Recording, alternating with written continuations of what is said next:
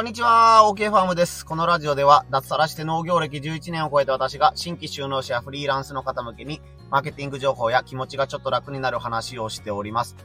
はい、今回はですね、ネタ切れを防ぐ方法について AI に聞いてみた結果、まさかの急回答ということでお話をしていこうと思います。えー、このネタはですね、えー、一つ前のナンバー91、ネタ切れしなくなる3つの考え方という放送の続きになっています。まあ、この回だけでもね、楽しめると思うんですけども、なんでこんな質問をしてんのとかね、えー、なぜこういうネタ切れの話を AI に聞こうと思ったかっていうのもね、あの、概要として一つ前の放送を聞いてもらえたら、まあ、より楽しめるんじゃないかなと思いますので、えー、興味のある方は一つ前のナンバー91の放送を聞いてみてください。はい、ということで今回はですね、ネタ、切れを防ぐにはどうどうすればいいかかというのをね、えー、実際に私が AI に来て聞いてみて、こういう回答が得られたよというものを紹介して、その感想を述べようと思います。はい、先に結論を言うんですけども、ものすごいです。はい、正確です。私よりも頭がいいです。当たり前か。えー、ちょっと今からね、実際にどんな質問をしてみたのかと、まず回答を、えー、紹介してみようと思います。ちょっと長いんですけども、まあ、テーマはすごい簡単なので、えー、皆さんもね、あなただったら実際にどういう回答をするかっていうのを考えながら、えー、聞いてみてください。あなたはプロの喋り手です。私の相談に乗ってください。情報発信のネタ切れで困っています。今日、外出先で美味しいカレーライスを食べました。この出来事をベースに話を広げるには、どのようなネタが考えられますか？箇条書きで教えてください。はい、ここまでが私が聞いた質問ですね。で、これを聞いてボタンをピッと押すとね、あの、30秒ぐらいで今から言う回答が返ってきましたということです。はい、聞いてみてください。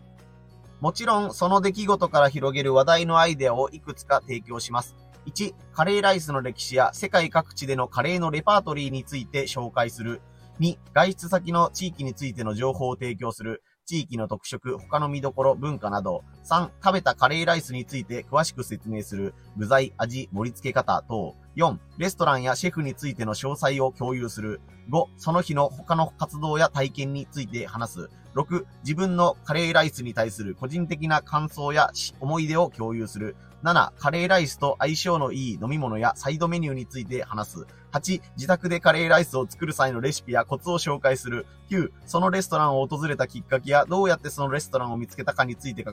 る。これらのトピックは情報発信における新たな視点を提供し、あなたの経験を読者やリスナーと共有するための素晴らしい出発点となるでしょう。はい、ここまでです。いや、もうほんとこれ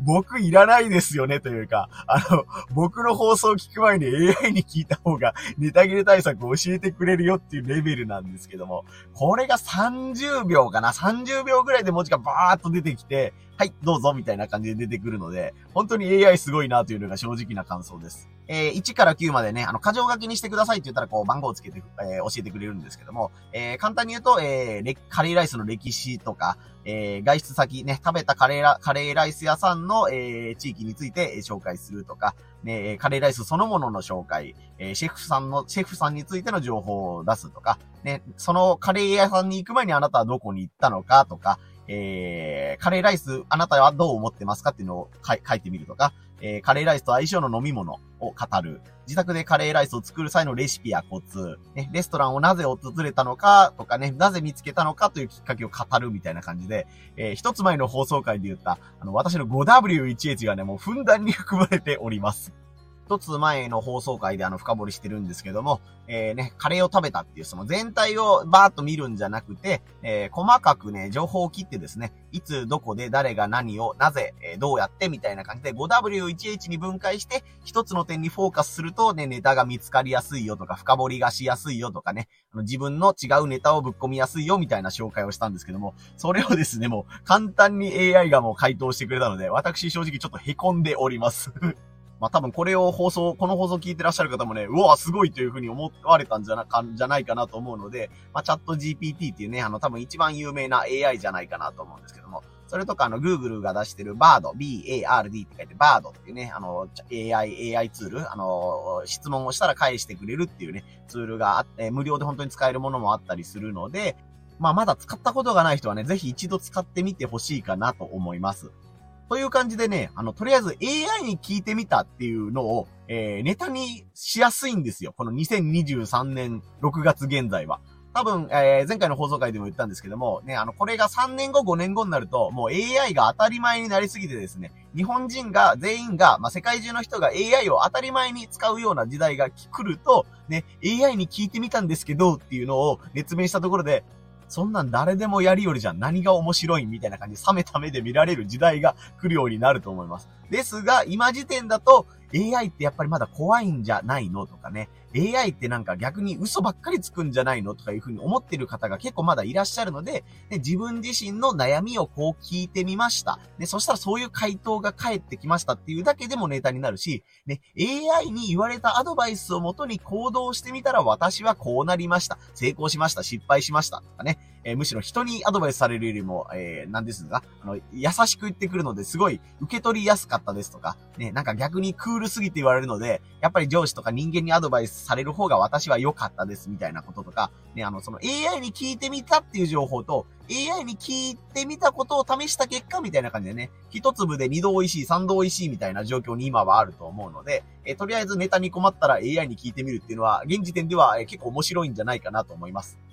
まあ、あの、おすすめはやっぱりね、フリーランスの方とかね、あのね、農家で自営でなんか自分の商品作ってる、自分で商品、商品の情報発信をしないといけないっていう方には、本当にこの AI ツールおすすめなんですけども、サラリーマンやってる人もですね、えー、上司から無茶ぶりで、まあ、この会議本番になるまでに、まあ、10個ぐらいアイデア出しをしとってくれとか、ね、あの、この企画のネーミングを募集するから、ネーミング案を考えておいてくれ、みたいなことって結構あると思うんですけども、えー、ね、この、このネーミングについて考えてっていうことでね、えー、えごぼうとチョコレートと、えー、お菓子となんとかを組み合わせた、えー、広島とかね、このキーワードを入れた、え、ネーミングを考えてくださいみたいなことを、えー、とね、入力すると結構アイデアポンポンポンポン出してくれるので、え、ね、あの、あ、これダメだなっていう情報ももちろんあるんですけども、それは人間と同じなんですよね。AI は AI で10個出してって言われたら10個バーって出してくれます。で、物足りないなと思ったらもう10個出してって言われたらまたバーって出してくれます。そんな感じでね、あの、こき使っても全然怒らないので、ね、人間にね、あの、30個出してくれた部下に、